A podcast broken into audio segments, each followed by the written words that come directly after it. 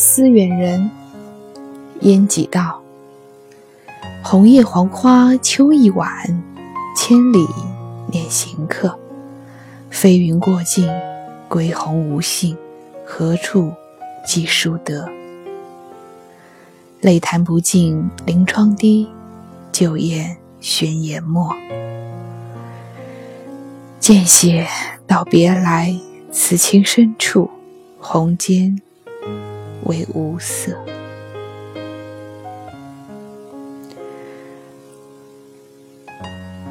枫叶红了，黄菊开遍，又到了晚秋的时节，不禁想起千里之外的人。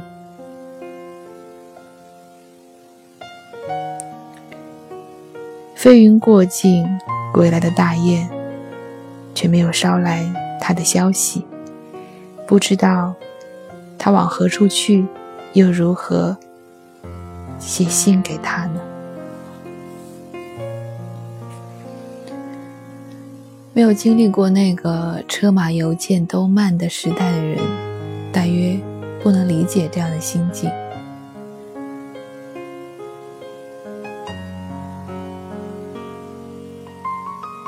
六七十年前，我的爷爷上过战场，远赴朝鲜，也会与家人书信。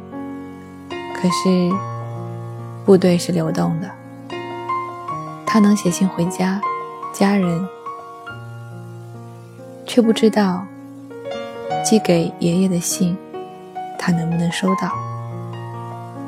我曾听他说起过那样段经历。他说，军中的人都会写信回家，却从来不敢期盼回信。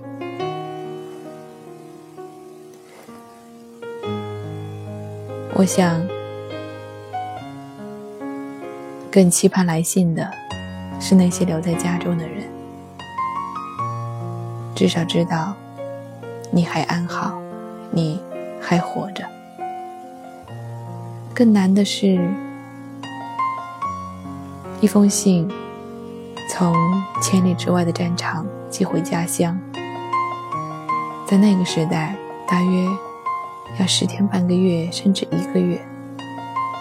读信的人甚至不知道，我读到这封信的时候，你还是否安好。这才是那个无法即时通信的时代，在无比浪漫的书信往来之外，给人们造成的真正的困扰。情到深处，思念到一定的程度，却无处寄托，没有办法给他发一封邮件，给他写一个短信，甚至。旧宴悬言没，一边写信，一边想着，写了又有什么用呢？我都不知道要往哪儿寄。渐渐的，就流下泪来，那泪水一发不可收拾，滴到信笺上，将红笺的颜色给染褪了。如果你试过。一边写字，一边流泪，你就会知道，泪水滴到纸上，会把你写出来的字一个一个的晕染开去。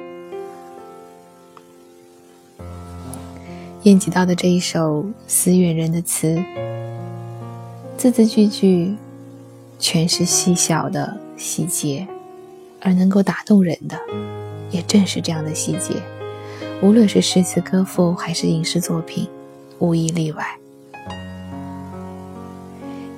燕几道，思远人。红叶黄花秋意晚，千里念行客。飞云过尽，归鸿无信，何处寄书得？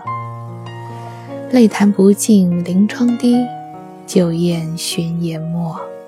见写道别来，此情深处红笺为无色。